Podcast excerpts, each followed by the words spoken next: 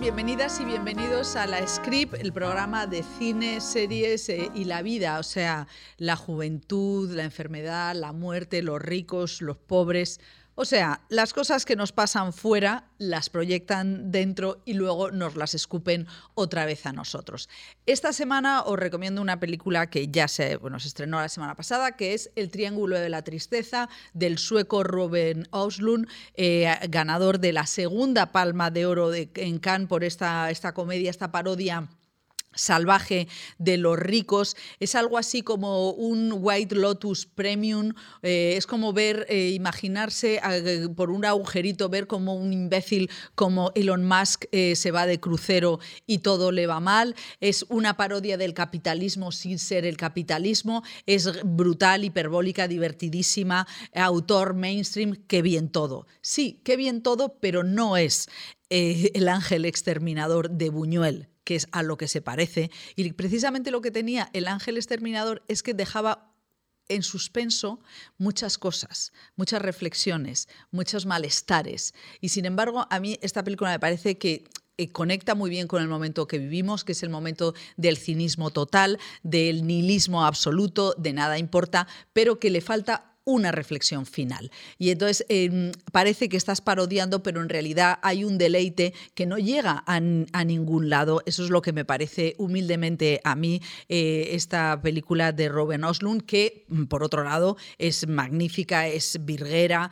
es un mecanismo que funciona eh, extraordinariamente bien. De hecho, tiene tres candidaturas a los Oscar, mejor película, mm, no extranjera, no, porque es en inglés, eh, mejor dirección y mejor guion. Y ojo, que en los Oscar, quien vota las nominaciones son los propios gremios. O sea que, de hecho, en efecto, es una película que viene muy, muy valorada por sus... Eh, por sus compañeros, pero yo creo que tiene una mirada muy americana que a mí se me queda, se me queda lejana.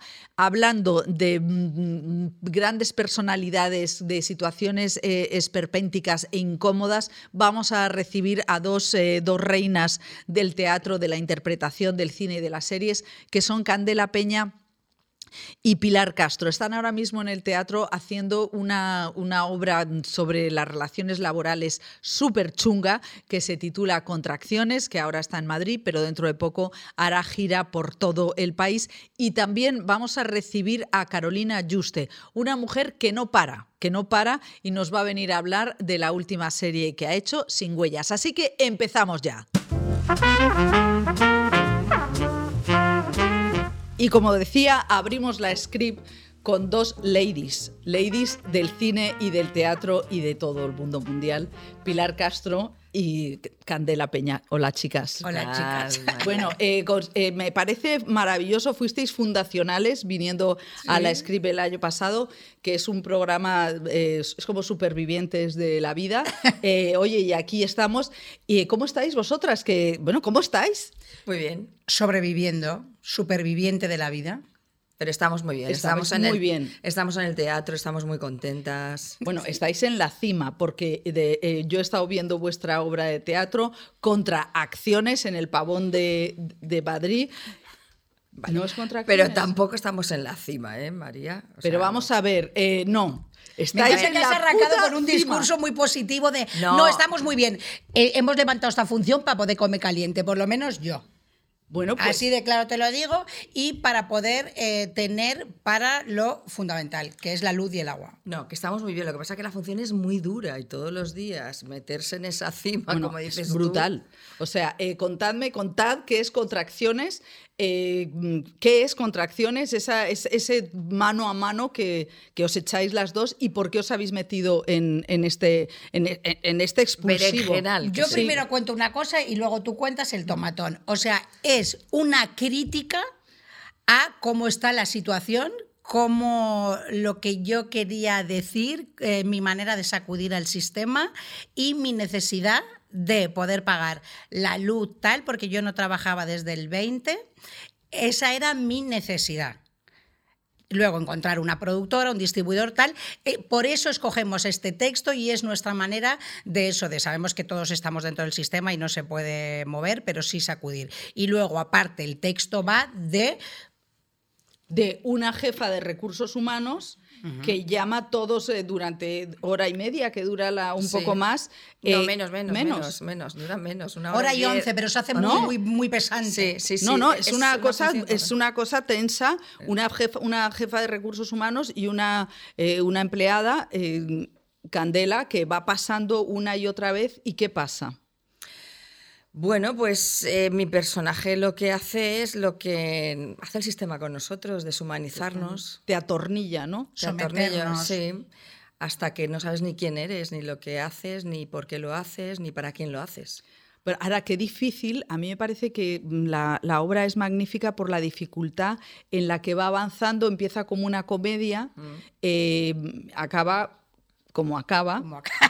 Acaba como acaba, que yo pensaba, Candela debe estar ahora como para eh, to- tomarse eh, día de vino y rosas, o sea, cascarse un Sí, vodka. pero luego Pilar no me deja que beba porque como tengo que adelgazar por- para la vida, me dice, Candela, no nos podemos, bueno, no te puedes tomar un vino cada día, cada día es miércoles, jueves, viernes, sábado y domingo, eh, por agua con gas, pero yo, por ejemplo, sí, me metería en, en Ribera del Duero cada día cuando acabo. Yo antes de empezar la, la función me metería en Ribera del Duero. Pero eh, esto, vosotras eh, habéis, habéis elegido un tema que es, yo creo que, que decíais, vais a hacer gira porque os apetece llevarlo por todas partes, ¿no? Sí. Porque todos tenemos, eh, claro, a mí lo que más me perturbó fue la sensación de humillación conocida, de conocer ese sabor tan... tan Yo también conozco ese sabor de humillación conocida, pero también nos gustaría que la gente cuando viera el espectáculo se colocara en un sitio como de que el sistema es un sistema sádico y enfermo,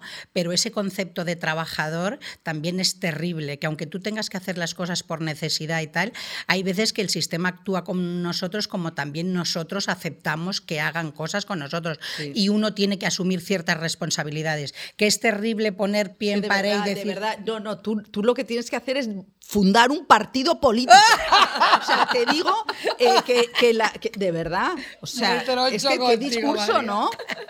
Ostras, sí, es verdad. Sí, sí, sí, sí. Pero es verdad, no sé, es que todas hemos tragado mucho, pero en, pero en, to- en todas las situaciones de la vida, no solo en el trabajo. Claro. Esa, además, ¿cómo vais, ampli- ¿cómo vais evolucionando? No sé cómo han sido los ensayos, eh, cuál es la dificultad, porque es como el, el Calvario, ¿no? El Calvario de Cristo, los doce pasos, estos son todo poquito... El director también ha sido nuestro calvario, te lo tengo que decir, porque nuestro Israel Solá, madre mía, es el director de La Calórica, fundador eh, de La Calórica, pero es que nosotras arrancamos con una percepción del texto como que iba a ser algo como más liviano, y cuando aquello empezó a, a tomar forma y ese director frase por frase nos ha ido metiendo en cintura, ha hecho como el sistema, nos ha ido cerrando el embudo, el embudo que es que ya no podíamos pasar.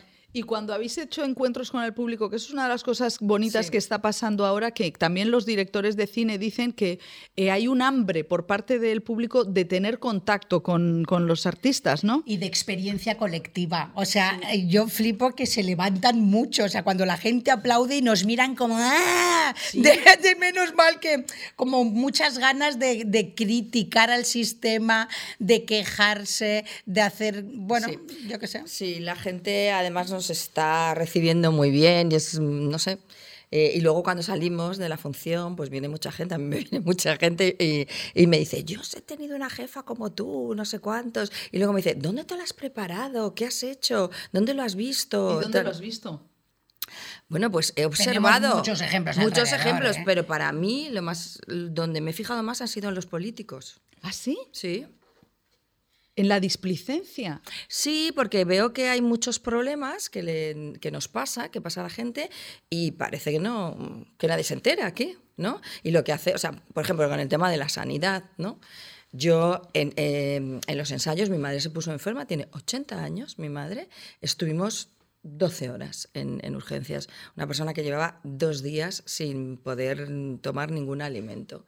Y, y ahí estaba, la señora que ha pagado toda su vida, ¿sabes? La seguridad social y ha, pagado sus impuestos, pues con 80 personas, con dos médicos. ¿Y le importa a alguien? No le importa a nadie, Es absolutamente verdad que la actitud de los, eh, de los políticos cuando hablan de cosas así, de, bueno, esto es así, ¿no? Es que unos echan la pelota a otro, las comunidades, el Estado, el Estado, la comunidad, que hagan algo, me da igual, ¿quién? Pero es que es nuestro derecho, la sanidad. En lo nuestro también pasa. Pilar siempre va a los políticos, a la sanidad, en lo nuestro también pasa. Este último año yo me he encontrado directores en un despacho que me han dicho, júranos que te, que te portarás bien. Júranos que te portarás bien, coma, habrá niños. Y yo, directores que no me conocían absolutamente de nada. Yo mi cara fue, esta, esta gente cree que soy Belcebú. Satán. O sea, eh, la herida que pueden provocar en ti es muy terrible. Soy la madre soltera de un niño de 11 años. La gente está muy generosa diciendo cosas muy agresivotas por sacar los proyectos para adelante. Y hay que tener cuidadito, hay que ser respetuoso con las personas. Y mm, esto es pan para hoy, hambre para mañana. O sea, quiero decir, la marea baja y sube. Hay un día que a ti la toalla ni te cabe, pero hay otro día que a lo mejor tienes que andar seis kilómetros para bañarte. Y nos va a pasar a todos. y todas vamos a crecer. Y todas se nos va a caer el culo. Y todas un día fuimos modernas y te ves bailando como tu madre. No, y todas y todos, porque claro, la más buena. Pero ¿sabes lo que te digo? Que te ves bailando. Claro, sí, sí, que no puedes... Eh, que no se lo flipe la No, es que eh, eh, nuestra profesión es una profesión de estar muy... Estamos muy expuestos, ¿no? Y, y, con muchas inseguridades. Yo creo que nos tenemos que ayudar un poquito más. Y tratar que no siempre, que no siempre, que no, que no hay solamente mm, em, el, el, escaparate de los premios, de las alfombras rojas. Hay una trastienda. Hay una trastienda que cuesta mucho estar aquí, que, es, que es muy difícil, que, que, siempre estamos en la casilla de salida, que todos tenemos inseguridades. y es como que el desnudo, que es que un día te necesitará ese productor que un día te mandó a tomar por culo. Y te va a tener que llamar. Eso. Eh, y vas a tener que ser, ¿sabes? Y siempre hay una Eva Harrington por detrás también. Claro, es la vida, es la, es la renovación. Yo, sin embargo, sí que veo que, porque yo pertenezco a una generación en la que las mujeres eh, eh, habíamos hecho como un feminismo muy individual, ¿no? Pensar que las que habían caído antes eh, no en algún momento no lo habían hecho bien y que tú lo ibas a hacer bien, pero sin apoyarte en los demás, ¿sabes? O en las demás. Que yo creo que, eh, que a mí, sí, sí, yo tengo esa sensación y yo ahora tengo la sensación de que las mujeres jóvenes van más, eh, eh, miran más al pasado. Lo digo mucho porque la verdad es que me lo parece. Y esta obra me parece que es muy, muy importante porque es una obra que dice, me pasa esto, pero apelo a vosotros, a vosotras, ¿no? Claro. O sea, que no habla solo de las mujeres, habla del sistema. Habla del, sistema. del sistema. Aparte, pero esta, esta función, por ejemplo, si la hicieran dos hombres, el debate sería parecido. Pero si fuera un hombre y una mujer, habría abuso, se establecerían otros discursos. Es un poco Tar, ¿no? Que es la, es una, es la película de Kate Blanchett que, que parece que empieza hablando del Me Too y luego acaba hablando del abuso de poder en el que todos estamos y todas alguna vez, em, eh, bueno, muchas veces lamentablemente. Y también lo hemos vivido con mujeres, yo que sé, las tías hay veces que llegan a, a puestos de poder tan apretadas, tan apretadas apretadas, tan apretadas que acaban comportándose como los hombres que criticaban, ¿no? Totalmente. Y vosotras, es que eh, eh, Candela, tú a veces en tus, en tus en Instagram pones, hablas a tu yo del pasado. ¿Cómo, ¿Cómo va vuestra relación con el yo del pasado? ¿Sabes qué pasa? Que yo soy niña, ya lo conté aquí otra vez, niña de pueblo y normalmente cuando los que curramos en Madrid, en cine y tal, las cosas son muy centralistas, pero hay gentes de entornos rurales de Extremadura que también quieren ser actrices, que también quieren cambiar de sexo, que cambian... Y, y, tú tienes como que normalizar ciertas cosas. O sea, un actor no, o una actriz no es alguien con una copa cóctel en la cubierta de un velero. O sea, aquí comes caca por un tubo.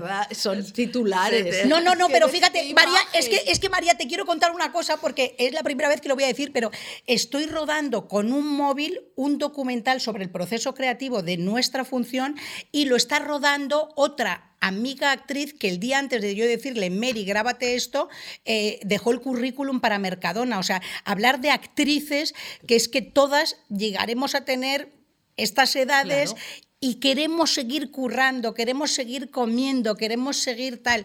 Em, ¿Y ese documental por qué? Pues porque es que no me dejan hacer nada.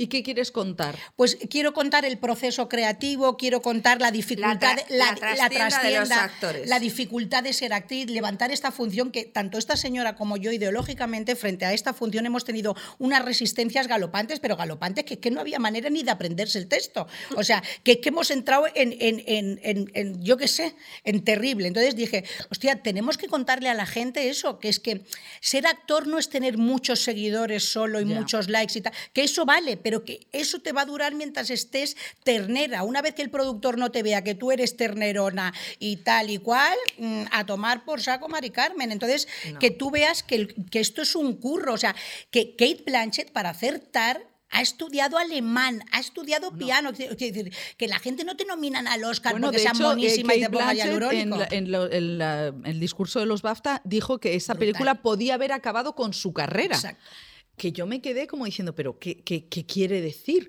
O sea, eh, ¿por qué ella también ha desafiado el sistema, pensáis? O sea, que esto... El... La ha producido ella, ¿no? Claro, o sea, que, que, hay que... O sea, este documental que estás haciendo, eh, ¿estáis haciendo juntas?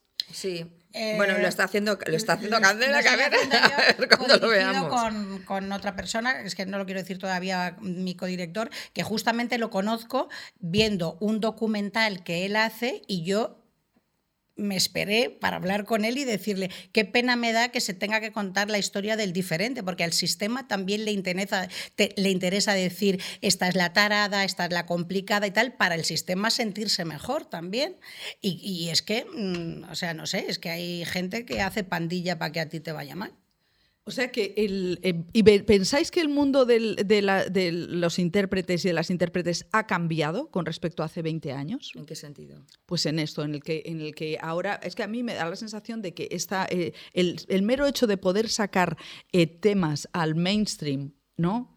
es, es ya importante el poder hablar de, ellos eh, de una, también con esperanza. O sea, con... Mira, ayer mi hijo estaba viendo una serie y me dijo una cosa, mi hijo tiene 16 años, me dijo, mamá, en esta serie todas las actrices, o sea, no tienen un conflicto propio, están apoyadas eh, por un hombre. O sea, los hombres son los que tienen. O sea, y yo, o sea, es como si lo hubieran iluminado Dios y dije, Dios mío, qué maravilla. que, bien, claro. que mi hijo de 16 años se dé cuenta de esto. Y yo, le, y yo le dije, pues mira, yo he trabajado mucho así, Pablo. He trabajado mucho al servicio siempre de los hombres. O sea, he tenido muy pocos eh, conflictos propios. Afortunadamente, ahora sí que se empieza a tener eh, conflictos propios la mujer. Bueno, eso es que, claro, yo fui... Porque está de moda también un poco, ¿eh? ¿Creéis que está de moda? ¿No creéis que...? que espero que no sea una moda que Claro, se o sea, es... ojalá que no, pero quiero decir, bueno, a ver, a ver, chicas, no nos hagamos las enrolladas que tú tienes 45 años y te dan por culo, ¿sabes? O sea, tú no curras. Y si te ponen de protagonista, siempre te ponen enfada con una enfermedad de con no sé qué, con no sé cuánto, que esto ya lo hemos hablado mil veces. Quiero decir, que, que tías que tu, su, Tar, pues se lo tiene que producir ella. Tar, no, claro. De hecho, Kate Blanchett es una, es una actriz que está dirigiendo su, su propia carrera pero, es hablando de Kate Blanchett. A, nosotras, aquí tengo que rodar un documental con un móvil, porque es que no te echan cuenta ninguna. Con un móvil. No, no, pero eh, yo, yo sí que percibo, también yo fui a ver vuestra obra con mi hija que tiene 22 años y yo salí machacada pensando que, qué horror, que eso lo había pasado muchas veces y ella decía, pues está cambiando, esto se está cambiando, pues esa, esperanza. Pero, tú has dicho antes una cosa que es muy interesante y es así, que nosotras luchábamos antes eh, solas. Sí, yo tengo esa sensación. O sea, desde que nos educan, a mí me, educaron, o sea, una madre muy machista y tal, y yo luchaba y luchaba y luchaba, y de hecho, o sea, o sea yo me estoy tratando el, esa lucha, porque es continua, es como si nos la hubiera tatuado, ¿no? Tienes que seguir adelante, adelante, adelante, y llega el domingo, claro, y llega el domingo y estás agotada, ¿sabes? De, seguir adelante, adelante, ¿no? Y dices, madre mía. Entonces, ahora parece que, bueno, que nos ayudamos más, que podemos entender al otro en lo bueno y en lo malo. Em, mm, no sé, yo creo que sí que está cambiando, ¿no? Ojalá que sí. Yo, por ejemplo, cuando ruedo con actrices jovencitas, yo soy un soy la gota malaya con ellas. O sea, ¿Sí? ¿Qué les dices? No, pues eso, que es que esto. Mm, que es que esto hay que seguir y que mm, esto son carreras de fondo, es que tú es una profesión, aquí no hay una, una meta, o sea, tú eres actriz con 20, Serás con 30, serás con 40, querrás serlo con 50, con 60, es que es tu profesión. Entonces hay que vivirlo de otra manera y hay que ir haciendo surco surco para que te den tu sitio y tu espacio y tal. Yo me acuerdo el día del estreno que vinieron a vernos muchas actrices pues de una, de una, de una edad muy difícil para el cine, porque yo sí que me doy cuenta que cuando pasas de, un, de una década a otra, los, mm, te quedas un poco parada, ¿no? De los 20 a los 30, de los 30 a los 40, porque hay algo que no saben ubicarte. Y entonces ellas nos miraban un poco como diciendo, es que no trabajo, ¿qué hago? ¿Qué tal? con 30, ¿eh? Con 30, 30, con 40, porque ¿dónde las ponen ya? ¿Sabes? ya no eres la chica guapa, tienes que pasar a ser madre, te suelen poner eh, hijos muy mayores. y depende, de, las, depende de las carreras de cada una, porque Pilar, por ejemplo, dice, yo he comido mucha mierda y, y ha estado mucho como de la guapa mujer al lado del Señor. Yo incluso con esta cara, yo me lo he currado para no, para no. También he dejado de comer mucho tiempo por esos noes, pero yo me acuerdo un día una charla que di con José Coronado y me dijo, ay, me encantaría currar contigo. Y le dije, es que yo quiero ser yo la ferretera de Entrevías. ¡Qué bueno! ¿Sabes? Es que yo quiero ser la estanquera de Vallecas. No quiero ser la mujer del que vende el tabaco. O sea, quiero decir, pero eso también forma parte de la impronta que tú tienes y de decir, ¿por qué no este tipo de mujer, sin pertenecer al canon, sin ser el tal, no puedo yo currar personajes que yo quiera y que... Es que nosotros estamos ya, bueno, estamos en una edad, sobre todo yo, que ya, o sea, me está llamando a la puerta las abuelas. Pero ¿qué estás diciendo, Mary? Bueno, pues mira, eh, pues y que tampoco no asumas papeles que todavía no te No, no, pero te digo, Mira Susi Sánchez, eh, que toda una vida y eh, también estos reverdeceres que claro, Susi Sánchez que a mí me parece claro una, una, actriz que dice que bueno, yo estoy flipando ahora, claro, porque ha ido comiendo nuestra Loli Dormenta. Claro, ha ido comiendo de lo que ha ido pudiendo, o sea, que también yo creo que, que hay una que hay una mirada una mirada mm, de más compromiso. Pero Siempre fantaseamos con el reverdecer, pero hoy a veces... Pero Susi, ¿sabes lo que pasa? Que Susi es una persona, una artesana de esto. O sea, es una persona que ha trabajado el oficio. Entonces, todo lo que le viene ahora, que ella está flipando tanto, yo que he tenido... No, yo he tenido la suerte de trabajar mucho con ella, eh, es que es una persona que ha trabajado mucho y ha estado en sitios eh, muy de secundaria, eh, haciendo grandísimas cosas y, no ha tenido nunca esa necesidad de protagonismo. Y entonces, claro, cuando de repente le dan un buen papel, está preparadísima para eso. Eh, yo últimamente, el sábado, o sea, vi hace la, semana pasada vi vuestra obra, el sábado bichungo de Zaera, mm que veo que, que los actores que, que, les está yendo fenomenal siguen con el teatro. Pim pam, pim pam. Eh, Javier, Luis, es, Luis es la gota malaya también. Claro, es la gota malaya y hay una cosa interesante, es que él se ha creado su, su monólogo sobre su vida y decía, todos vosotros tenéis un monólogo, todos vosotros tenéis un... Claro, todos tenemos un monólogo, pero eh, también ha habido una transformación en, en, los actores y en las actrices en invadir el territorio del cómico, del monologuista tú eres una entre, dices que eres entreten, no sé cómo lo llamas en tu entretenedora. Es entretenedora. yo no, o sea, yo no hago nada, yo no entretengo en ningún sitio. Pero, a ver, hay una diferencia entre ser podría serlo, actriz, pero actriz cómica y, y ser cómico. ¿Sabes, no? Aparte, de hecho, yo no hago comedia nunca. Muy poca. Claro, es verdad. yo, no, yo, yo entretenedora para vosotras, para mis amigas, para, mi gente. Pero yo qué coño voy a entretener si bueno, tú en la resistencia podías hacerte una resistencia tú sola. Uy, uy. Sí, es verdad. pero tiene mucho arte para eso. A mí, a mí me, sacan ahí y me quedo así, como claro, Tú te tiras eso, te, no necesitas eh, separata. Te la, claro, quizás el problema que, que, transmites, Candela, es la... Las chicas eh, nos quieren para entretener, pero ni para pensar ni para nada más. Y yo quiero también pensar. Bueno, no solo quiero entretener. Es que de verdad es un titular detrás de otro. Pero no seas tonta. No, te lo digo serio. Que me da la sensación que me tomas el pelo. No, no, no. a veces, yo, ¿Cómo es, Candela? Repítelo, ¿cómo ¿Eh? es? No, que las chicas hay veces que en según qué lugares es como que te quieren tener allí para entretener y a la mínima que tú piensas te dicen, ¿usted aquello? Salida, exit. Hasta luego, Mari Carmen. Bueno, sí, sí, pero mira, el- yo por ejemplo noto que Isabel Coixet, que ha sido una directora que, eh, con, con- que la han vapuleado mucho en la profesión, ahora, yo veo que es una matriarca. Hombre. Ahora, o sea, veo que es una matriarca. Yo estoy encima, que es la Asociación de Mujeres Cineastas, porque nos dejan entrar a las periodistas. Yo solamente a- estoy mirando lo que hacen. Eh, Isabel Coixet hace unas clases, eh, de, mm, pues como una especie de más, mm, como si fuera men- mentora, mentora, ¿no? El mentorship este. Arrea una caña y todo es Brutal, aguantar, sí. aguantar, aguantar, apuntar, pero tirar, seguir tirando para Pues adelante. Yo sobrevivo gracias a Isabel, muchas cosas, porque si no yo hubiera muerto. Isabel me decía, Candela, o sea, mejor hacer una mala película que no hacer películas. De las malas no se acuerda nadie. Trabaja, Candela, trabaja. Pero es que hay mujeres, o sea, cineastas, que está Isabel y hay otras cineastas. Y yo quiero crecer como Isabel, no como otras que Pero, veo. pero está muy sola. Muy sola. Mucho. Hasta- y muy criticada, Isabel, ¿sabes? Porque como no es lo burlan, que. se han Claro. burlado mucho Bueno, de decía esa. en la, en la alfombra roja de los Goya, me decía, yo he dirigido esta gala y al día siguiente me he encontrado en el país medio artículo poniéndome a parir por mi físico. Sí, O sea, sí, que sí, decía, sí. pero ¿qué es esto? Sí, sí, y me encanta que dice, y lo dice. O sea, tiene, bueno, claro, es que Es Isabel que- te trae a Juliette Binoche. eh, Exactamente, a Sara te Poli. trae a todos. Claro, claro. Entonces, eh, yo también creo que es súper importante lo que hacéis, la- eh, los referentes que creáis, porque mira, Candela, pues hay candelitas tomando nota de tus Mm, titulares. Lo dudo, gorda. Yo es- mm, lo dudo, lo dudo, lo dudo. Yo creo que sí, Sí. Candela, que eres muy buen referente. Yo creo que sí, eres muy buen que sí. referente. Pues no, que no se fijen mucho porque van a pasar un hambre que te pasas. Bueno, pero, pero ayudará. aquí a mí, estás. mira, a mí, Candela. Aquí estoy y cuidado conmigo, ¿eh? Que amenazo con volver, María. Oye, ¿no me puedes decir más? Bueno, no, si yo no digo nada, yo estoy con mi obra de teatro y tal, pero que estoy yo ahora, lo que ha dicho Pilar ahora mismo de Susi. A mí el teatro siempre me da suerte, pero el teatro es que tienes la suerte de ser actriz cada día.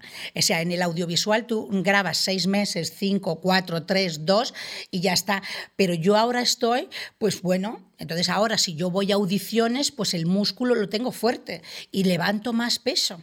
Ah, sí, o sea, tienes esa sensación. Bueno, yo de Hombre. hecho salí pensando, madre mía, ¿cómo está Candela? Me dieron ganas de ir a darte un beso, porque la obra es tan, tan costosa emocionalmente. que Yo dije, Pues mira, un beso, un golpecito en la espalda, estaría bien que alguien nos lo echara en algún momento, que es otra profesión que también cuidadito, ¿eh? Cuidadito, nadie te dice, oye, ole tú en algún momento. Hombre, pero te están mirando, eh, porque yo veo que, que hay, se- claro, es una profesión, es lo de mostrarse. Es una, eh, mi- una de mis hijas tenía un libro pequeñito de estos de Bese feliz, cosas de esas de autoayuda, y había, salía un pobre, un pobre muñeco así mostrándose, ¿no? El pavor que provoca mostrarse. Y, y vosotras os mostráis. O sea, yo creo que eso es una valentía que no sé de dónde la habéis sacado, ¿no? Bueno, una Yo de, valentía. mi, yo de mi madre. Eh, una valentía, pero también pasamos nuestros procesos muy duros, ¿eh? O sea, cuando bajamos las escaleras para meternos en el, en el escenario.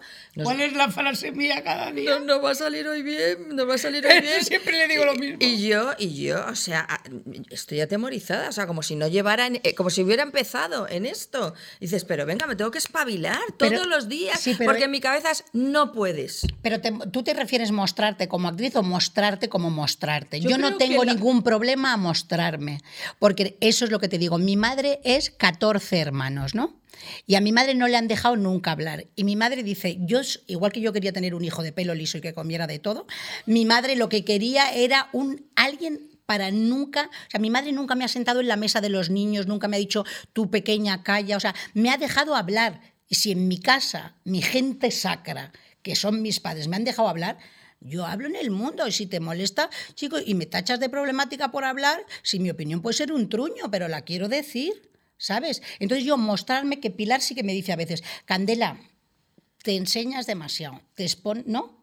Te, Sí, tal, que muestras, Sí, creo que tiene que tener un poco más. soy mala actriz para la vida. Mundo, mun- más mundo interior, ¿sabes? Tengo muchísimo, Pilar, y lo No, sabes. pero, pero que te digo que más, más para ti. Lo que siempre te digo, Candela. Sí, es que yo- los, eh, los intérpretes, las intérpretes tenéis, eh, estáis o en el personaje, pero es verdad que hay... Pero entonces, ¿de qué vale quejarse? Si tú te, lo, te quejas aquí en Petit Comité para que no tal. Quéjate aquí en la script, que lo vean los de Zamora, Teruel, Soria y Extremadura. Si tú te quejas quejas, nosotras tres en el bar de enfrente, ¿quién te oye? Ni el camarero.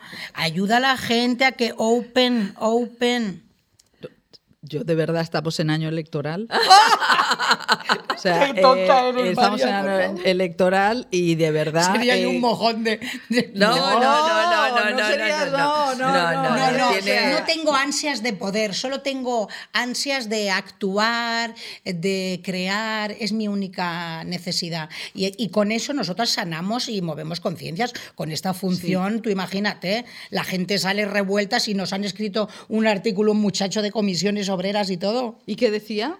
No, que estaba muy bien, que, que- que se acercaba mucho a la realidad, ¿sabes? Ya te digo. Decía, esta ¡Qué distopía, de esta distopía se acerca mucho a la realidad, puso un tuit. Sí, yo eh, me quedé con lo de pasa Emma, pasa Emma. Es que todos vivimos con mucho miedo y sobre todo después de la pandemia. Sí. Estamos atemorizados, ¿no? No, no podemos dar Hombre, ningún gorda, paso. Si te parece a ti un milagro que con la edad que tengas tengas este programa, Me parece, claro, ¿cómo está yo- el tomate cuando eres una de las grandes cabezas que puede hablar de esto? como dice mi madre, con el permiso del enterrador. Yo siempre, siempre, pero bueno, que creo que hay que seguir y que por eso yo creo que sí que es importante eh, que estéis, que estéis eh, luchando, el que seáis referente, que os atreváis y que os mostréis. Y una función de dos mujeres. Sí, Que no, que no hablan de, de, mm, solo de quejarse de, de que les va mal con los hombres. bueno, es que ni, ni aparecen. Bueno, ni aparecen ni, ni hace falta en este momento. Pero ¿sabes? yo creo que más que queja es hablar en alto, porque quejarse no vale para nada. Hay que seguir. Esto es un tubi continuo. O sea, quejarte no, es hacer crítica, que la gente pensemos, pero quejarnos es que no nos sirve para nada. Es que hay que seguir. No, porque la Como la actitud, de, claro, sí. la, la actitud de la queja eh, ya va con la derrota por delante, ¿no? Entonces, eh, pues, pues, eh, pues nada, yo os agradezco muchísimo que hayáis venido. Os espero, eh, la script siempre está abierta para vosotras. Es una alegría inmensa veros eh, transformaros. Y bueno, no, es que fíjate. Igual que- cuando vengamos la próxima vez somos dos dragones. Hemos mutado a dragón. Bueno, eh, bueno, no me hagas hablar de Juego de Tronos. Qué final de mierda. Que yo no Qué la he visto. final de era, un- era una mierda, pero el final ya ni te cuento. Ah, sí. Hombre, o sea, ya es. Bueno, en fin, no lo voy a soltar por si por ahí hay alguien que no lo ha visto o le ha parecido bien eh, que se hayan cargado a la rubia. Eh, ay, me- me- vamos a dejarlo aquí. Tenéis que ir a ver a Candela Peña y a Pilar Castro en contraacciones. Que nos queda muy poco ya, ¿eh? ¿Os queda poco en Madrid? Sí, hasta el 19 de marzo. Y luego empezáis eh, la gira. Pero este programa lo ven en toda España. Claro que sí. Entonces luego vamos, a, ir, a ir. madre mía. Sí, vamos a ir a Barcelona, vamos, eh, vamos a estar en Burgos, em, Orihuela, Miranda Orihuela- del Ebro, Murcia, sí, Sevilla, Valencia, Valencia, Málaga, Tenerife, Palma de. Mallorca. Bueno, pues eh, on the road. On the road. Eh, os vemos on the road. Muchísimas gracias. Eh, es un, un honor realmente teneros aquí. Muchas gracias. Hasta Muchas gracias, luego. María. Y nosotros seguimos en la script. Y seguimos con eh, otra mujer poderosa, Carolina Yuste. ¿Qué tal? ¿Cómo estás? Muy bien, ¿y tú cómo estás? Bien, yo eh, llevo un día, eh, han estado por aquí, acaban de irse Pilar Castro y Candela Peña, que, que son pura energía.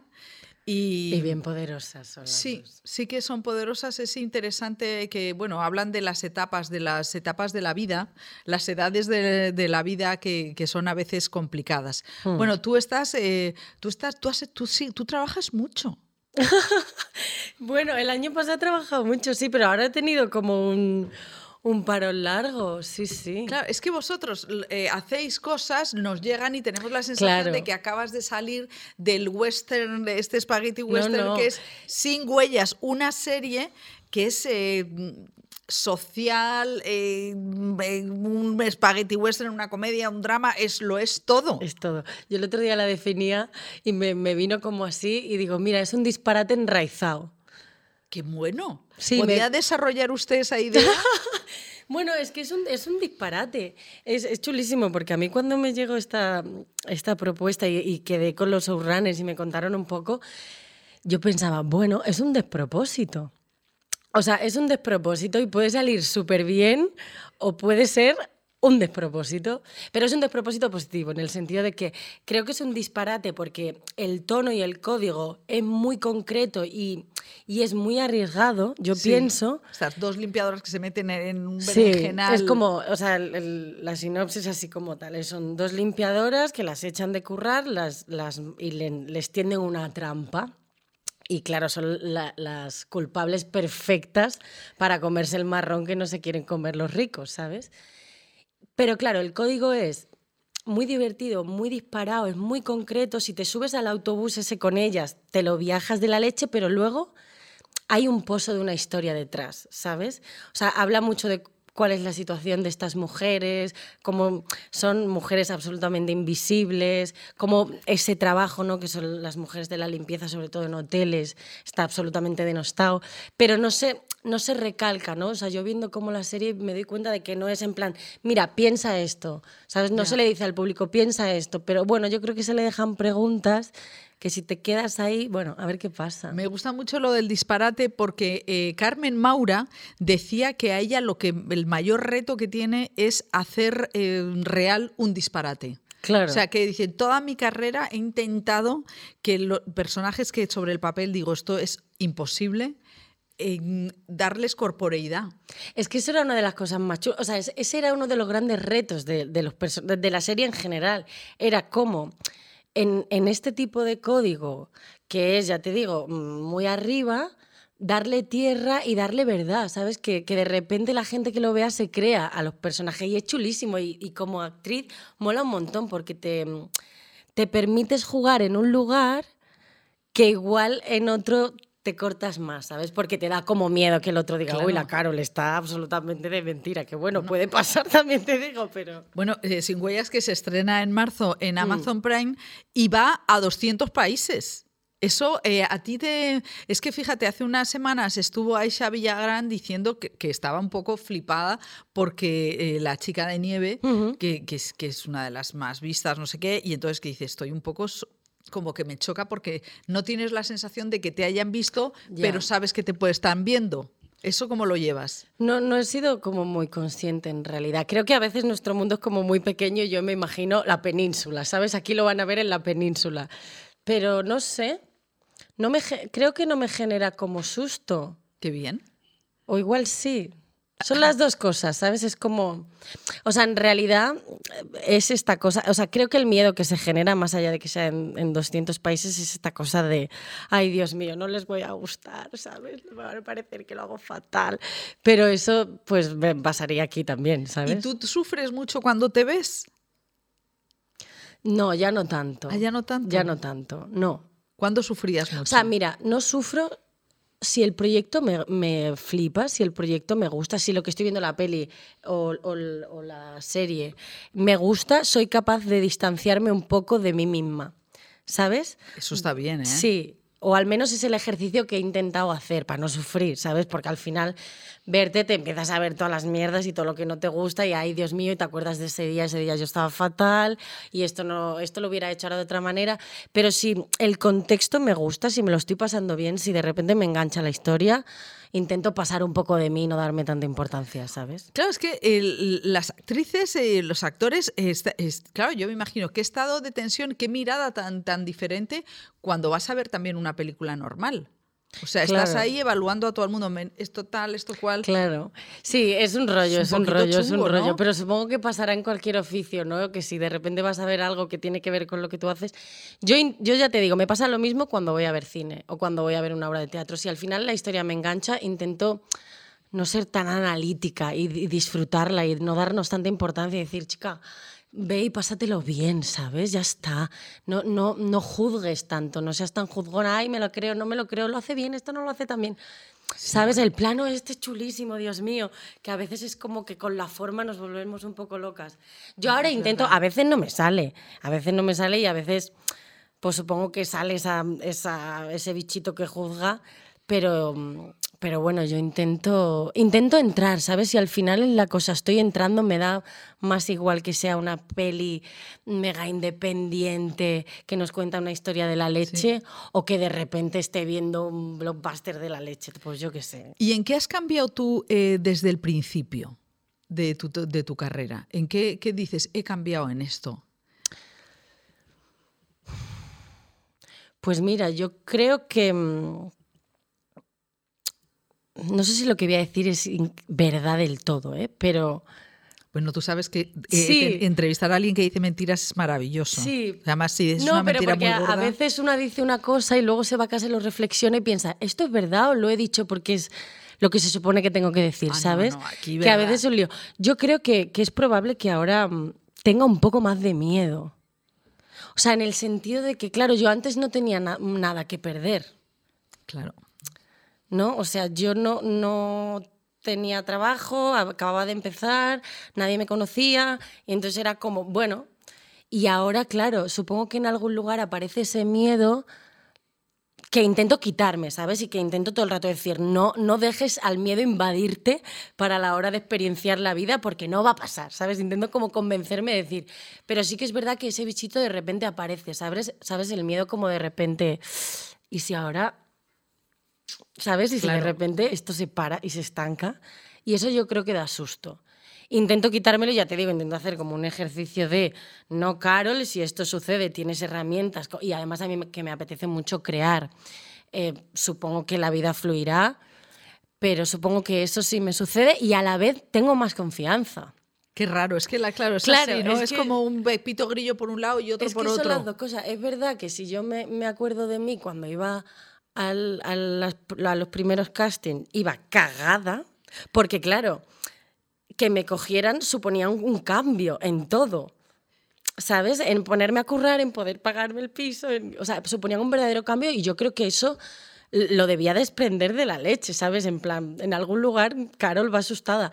Y es cierto que ahora eso no lo tengo. Entonces tengo más confianza, me siento más con el derecho en algún lugar a, mm, a contar las cosas que a mí me importan o a de repente decir, oye, yo esto lo veo de otra manera, o de repente llegar eso a un casting como con aplomo. Entonces son como las dos cosas, ¿sabes? Jo, qué bien, lo de tener aplomo, es- que eso es, es un Sí. gusto, son de las buenas cosas de las muescas en, en la pistola, ¿no? Sí. Decir, bueno, eso te da tranquilidad. Y cómo eh, tú, porque tú empezaste en el teatro, Hmm. hay una cosa muy bonita de tu vida, es que eh, dices que tu padre eh, te inició en la poesía. Eso Sí. siempre se le mira a los, a los padres y a estas madres que están poniéndose Mozart en la tripa, o porque a Hmm. veces ves, vas al teatro y ves a niños pequeñitos. em, eso lo contaba Aaron Sorkin. Aaron Sorkin decía que sus padres le habían llevado tanto al teatro, y dice, yo no sé ni cómo les aguantaba. Entonces, eh, me parece pues, bonito que tu padre te llevara tanto al teatro. O sea, que eso, que, que, que, que- orgullo decir, "Ay, mira, ha servido. O sea, como esa fe. Mi, mm, es muy fuerte, no, porque siempre a veces preguntan, ¿alguien de tu familia es artista? No sé qué, y yo no. Y luego pienso, bueno, mi, mi hermana, Bea, canta increíble. Mi madre eh, pinta, ha hecho fotografía. Nunca se han dedicado, digamos, como... O sea, nunca han cobrado Ah, por esto. nunca han comido de No, esto, eso nunca han un- comido de esto, o sea, sus oficios mm, centrales eran otros. Pero, y mi padre, cuando, o sea, ya a punto de prejubilarse, se sacó la carrera de Historia del Arte por la UNED, por Qué puro placer. difícil por no, la no, o UNED. sea, increíble. Y, mm, y yo me acuerdo de pequeña eso, que de repente me, mm, me iba a la cama y me leía La vida es sueño, o de repente me llevaba a, a conciertos de la Orquesta Sinfónica de Extremadura, que son maravillosos, pero claro, yo con seis años hacía, papá, por favor, estoy aquí como tres horas. Y claro, yo, y luego me llevaba de repente al Teatro Romano, a ver las ¿no? En el Festival Claro, de claro. Teatro Clásico. Y entonces sí, sí que ha estado vinculado, ¿no? Y de hecho mi padre, em, que fue DJ, o sea, que ha sido como tal, en un momento dado él fue programador de cine. No me Don. Benito, sí, sí, sí, sí, antes de empezar como a su, a su vida laboral que ha trabajado siempre de otra cosa, ¿no? ¿Y de qué ha trabajado Pero tu padre? Mi padre ha trabajado siempre en marketing en, en una caja de ahorros allí en Badajoz. O sea, no puede ser más. Claro, claro, es que, es que ha hecho. Y, y mi madre, que ha sido peluquera, o sea, mi madre ha sido peluquera toda la vida, pero ya te digo, ha hecho fotografía, estuvo en un coro, eh, pinta, que hace unos cuadros espectaculares. Mi hermana Bea canta increíble, mi hermano David el pequeño toca el piano, o sea, es O como. sea, que erais una familia Eh, eh, un poquito rara. Bueno, sí, no sé, mi culpa, esto es su culpa, totalmente. O sea, yo creo O que. el sea, día- que les pareció bien que dijera, quiero ser actriz. Sí, yo creo que en un lugar, o sea, nunca me dijeron, uy, Dios mío, eso ni se te ocurra, nunca. supongo que en un lugar les dio susto, o sea, sí que yo recuerdo como la cosa de, bueno, pero vale, yo me quiero ir a Madrid a estudiar, vale, pero vete a una escuela, que tengas unas becas, que no sé qué, ¿no? Que tengas como la carrera y luego ya vamos viendo. Pero nunca, o sea, pero siempre me dijeron, venga, tira, vamos a ver, tira, vamos a ver. Pero claro, porque en algún lugar fue por su culpa. Claro. O sea, claramente la fue por vuestra sueño, culpa. eh, eh, claro, no es, eh, no es el principito. Sí, sí, no, me, leí- me leía desde La vida sueño, El Quijote, Mortadelo y Filemón, o sea, todo. Sí, sí. Y luego no han tenido susto ellos eh, cuando empezabas. De decir, Sí. ay, madre mía. Sí, supongo que sí.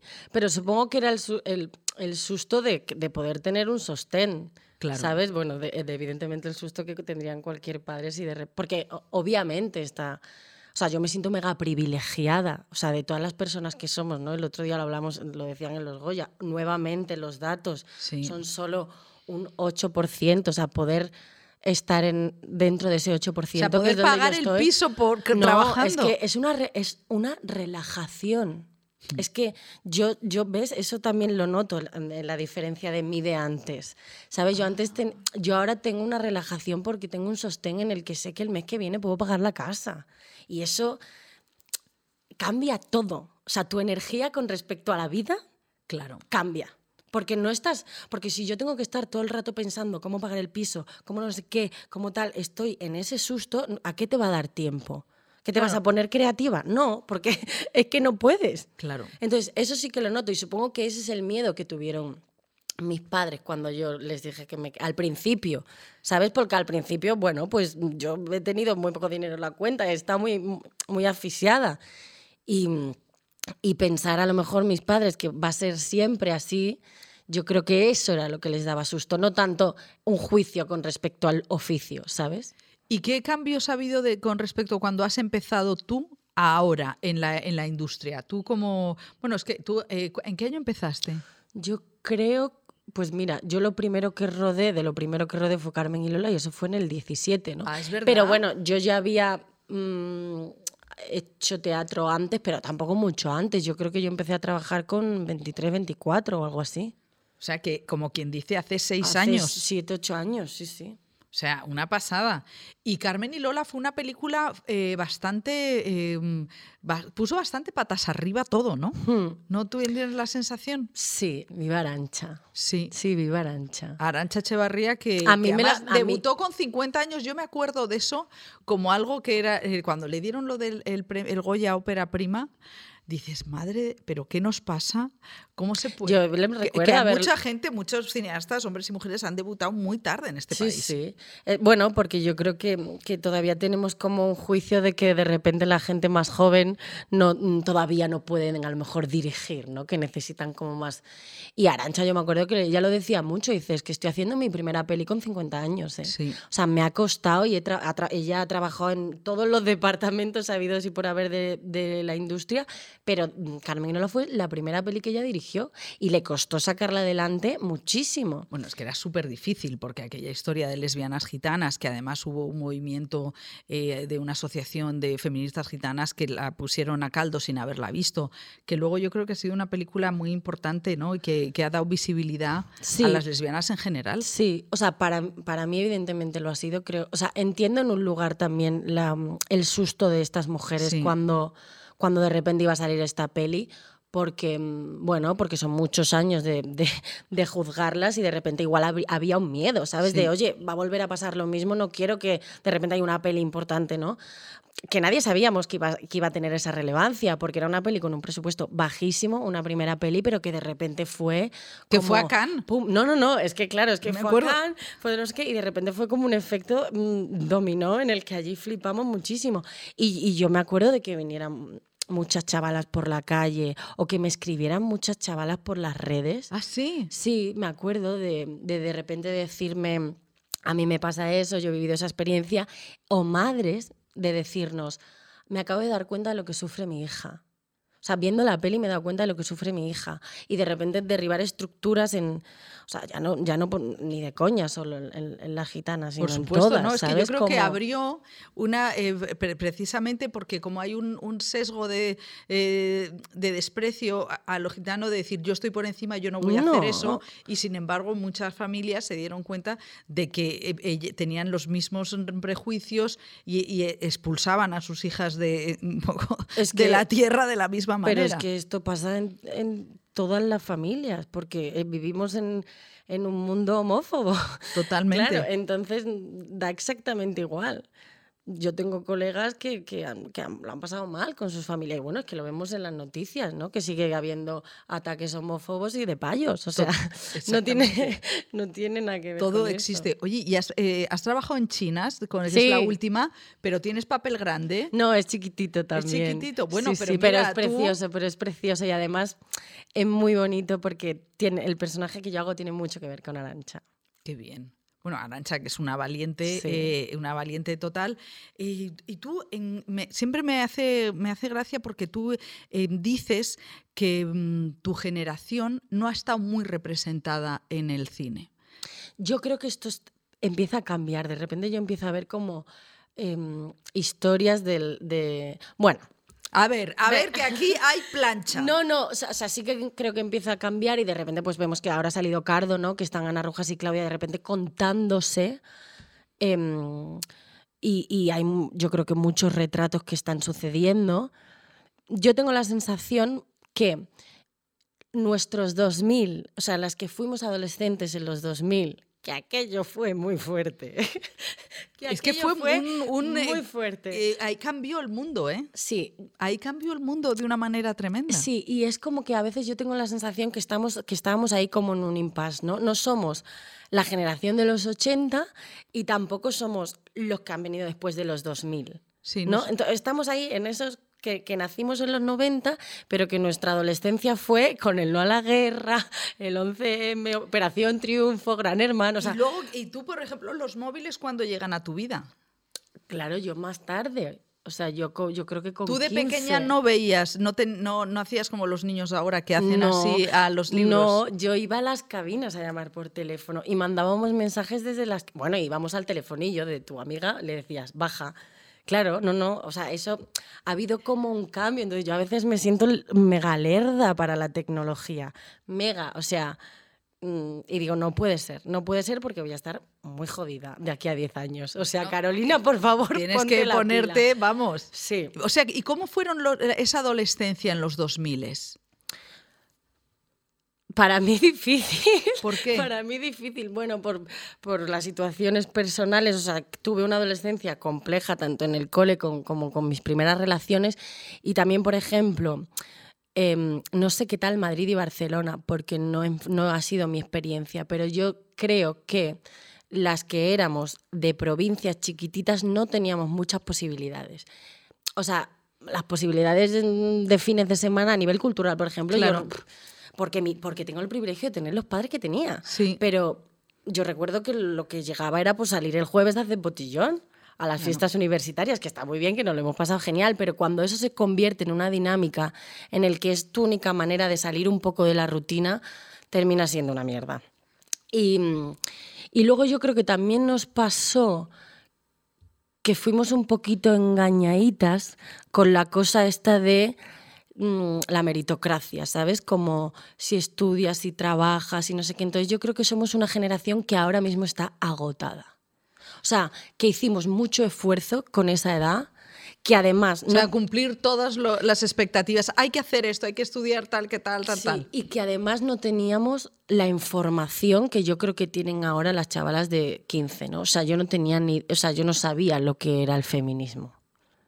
O sea, había cosas que me ponían de mala leche y que me enfadaban, pero no les encontraba un, un Claro, un- claro, no, era, no, estaba o sea, en- teorizado. en, ¿no? nuestro lenguaje, yo a veces lo digo, digo, creo que nos faltaba lenguaje en algún lugar, ¿no? Que el lenguaje al final es algo que se incorpora en el cuerpo para vivir Claro. y materializar la vida. Nos faltaban esas palabras. O sea, a mí me faltaba entender que lo que me estaba pasando tenía que ver con una sociedad machista y con unos comportamientos y unas relaciones tóxicas y unas relaciones de maltrato. en aquellos momentos decíamos, es que es una cosa de celos y de pasión. Sí. O sea, bueno, es que hasta hace muy poco los crímenes machistas se decían, se llamaban crímenes pasionales. Claro, entonces yo creo que, que, que, que muchas de nosotras teníamos muy poca información y entonces lo pasamos muy mal en ese momento. Y que hemos sido conscientes de que lo pasamos mal después. ¿Sabes? Sí, y que no hay una representación de. Eh, porque yo sí que lo he oído varias veces, como que los millennials, la gente que tiene ahora 30 años, no, no ha tenido em, ficciones que le representaran, ¿no? Que venían, eran muy americanas, estaban muy idealizadas, hmm. mucho amor romántico. Exacto. Es como que en mi sensación, ¿no? Es como que no estamos, o están idealizadas desde lo naif y lo snob no sé qué, o éramos unos delincuentes, ¿sabes? O sea, como que no, no se ve la herida. Mi sensación es esa igual, ¿sabes? Como que en nuestra generación no, como quizá las personas que lo han contado no eran de nuestra generación, no, no hablo que sea queriéndolo hacer a malas, sino que simplemente no, no se veía la herida. Es como si yo ahora Em, aunque lo intente, que me encantaría hacer una peli sobre las chavalas de ahora, de 15 años, hay un lugar en que su herida es diferente a la mía de, en aquel momento. Pero por eso es guay y por eso yo, por ejemplo, tengo este impulso de, de, hacer algo y por eso me encanta cuando de repente veo a chavalas de mi edad que se están viniendo arriba a escribir y a dirigir, porque, hostia, hay que darle dignidad a esas chavalas que fuimos, ¿sabes? Sí, bueno, la propia película Chavalas de las Colas habla también de chicas de la clase obrera. Que, que, que, que, se quedaron ahí en el limbo, que no han tenido representación que volvían con vergüenza las que, salían. claro, y que se dignifican. Porque otra cosa de la que pasa es que siempre dignificamos mucho a la que se va, ¿no? A la que de repente, em, ¿no? A la que triunfa, ¿no? A, la, que, triunfa. de manera social y de repente que es triunfar. Pues depende de para quién y depende de tu corazón, ¿sabes? Pero em, siempre en la ficción se pone mucho en valor, pues eso, la que se va, la que de repente consigue el trabajo que consideramos que es lo más, pero a lo mejor si te pones a mirar, también hay que dignificar y, darle ese valor a la que decide que triunfa si se queda cerca de su gente, en su casa, en su tierra. O sea, yo soy de Badajoz y llevo 12 años en esta ciudad y, y empiezo a darme cuenta que llevo muchos años fuera y que mi hermana tiene 14 años y que cuando yo me fui tenía uno. Claro, ah. ¿sabes? Y que, y que mm, a mis padres los ve. Bueno, es que son muchas cosas a las que renuncias. ¿Y tú notas el desarraigo? O sea, Madrid te ha hecho sentirte. Bueno, no sé si era Inma Cuesta que decía que cuando llegó a Madrid lo que le desagradaba es que la gente no se no saludaba, entraba en una tienda y no decía buenos días. O sea, como una. O sea, eh, que Madrid impone un, un, ritmo, una, una, frialdad. ¿Tú te sientes desarraigada? Mm, no, no. No, o sea, yo por un lado mm, siento que Madrid es absolutamente agotadora, o sea, la cotidianidad de Madrid es asfixiante, esto es así. Em, vivir en esta ciudad cuesta muchísimo, a, una gente más que a otra, evidentemente. Pero, por ejemplo, yo siento que, que Madrid acoge súper bien. O sea, como la mayoría no somos de aquí. Claro. Hay algo de que ninguno somos de Madrid, entonces, pues vayamos a hacer equipo. Eso sigue pasando. Entonces yo, yo eso sí que lo noto. Que hay algo de cuando yo vuelva a... O sea, también depende del momento. O sea, hay momentos que digo, mira, Madrid, no te quiero volver a ver nunca, me quiero ir. Y luego hay momentos que estoy fuera que pienso, ay, volvería un rato la verdad es que la gente de tu generación tiene gracia, es verdad, pensando en Cardo, en cómo se han representado, que por ejemplo en esta última temporada les ha dado por el tema así más religioso. Eh, tú, en cambio, eres más de horóscopo, que yo flipo. Digo, ¿horóscopo? Pero por favor, ¿pero quién habla hoy en día del horóscopo? ¿Y por qué? O sea, ¿pero qué pasa? Pero me encanta, a mí me encanta. O sea, yo creo que. O sea, ¿podemos ser iguales todos los que hemos nacido en noviembre? No, es que, bueno, es que es mucho mala carta astral, no sé qué. No, a mí, ¿sabes lo que me pasa? Yo considero que yo no tengo ni idea de nada. O sea me parece a veces que, el ego humano pensando que lo único que es capaz de, de, pasar por la razón es lo real, ¿no? O sea, el 95% de, lo que existe en el universo no lo podemos traducir, no lo conocemos. Y el 95% de lo que nosotros somos es, subconsciente. Entonces, a mí lo que me pasa es que me gusta colocarme en un lugar de decir, vale, ¿esto qué es? Venga, cuéntame. Igual descubro cosas nuevas que tienen que ver con cosas que en principio yo no, no entiendo desde mi capacidad limitada de pensamiento. ¿Sabes lo que te digo? O sea, es muy, claro, muy interestelar, muy a lo bestia. Pues sí, pues para arriba. Pero si somos átomos, quiero decir, si estamos... No lo sé, no tengo ni idea, no tengo ni idea. Y, y me gusta, me gusta, me lo paso bien. Y creo que además hay algo de... de mm, O sea, eres muy todo a la vez en todas partes, muchas posibilidades. sí, claro, ex- sí, exacto. O sea sí, que- ahora, ahora estoy ahí. ¿Sabes? Igual de... rep- O sea, estoy en el momento en el que si alguien viene y me da información nueva que yo no conozco, pero que puede ser posible, de, de primeras intento escuchar. Porque antes no lo hacía, ¿eh? O sea, yo además tengo un amigo que me decía, eres una fundamentalista, porque es como que asumo una verdad y es eso y ya está. Y entonces ahí ahora estoy como en un momento en el que digo, bueno, igual, igual no. Espérate, ¿sabes? Vamos a, vamos a recabar información. Y luego, ya, y luego también cada uno elige su propia aventura, ¿eh? Claro. O sea, esto es así aquí. Eliges en lo que puedes, claro. Claro, el, eh, también me refiero como que al, al final cada, cada uno elige en qué creer. Pero vamos a ver, ¿tú qué horóscopo eres? Yo soy Leo, ascendente Leo. ¿Y eso qué significa? Fuego, fuego, fuego. Yo qué sé. En principio sí. Bueno, no lo sé, no tengo ni idea. Hay gente mm, que sabe muchísimo. Pero vamos a ver, tú empiezas una película y dices, a ver dónde está hoy mi constelación. No, no, Ah, a tanto bueno, no llego. no llegas a llego, tanto. A tanto no llego. Bueno- no, pero lo que sí que creo, o sea, es que no tengo ni idea del horóscopo. ¿eh? O sea, a mí es que porque me hace gracia y, y me lo paso bien y a veces de repente digo, uy, mira, pues sí. Pero sí que es verdad que sí que pienso que, que el- somos energía y si las cosas se mueven, si la luna me afecta, o sea, si a mí las mareas me afectan, pues los movimientos me afectan. ¿Sabes lo que te digo? No, no, me parece, claro, yo no, no, no había pensado nunca eso.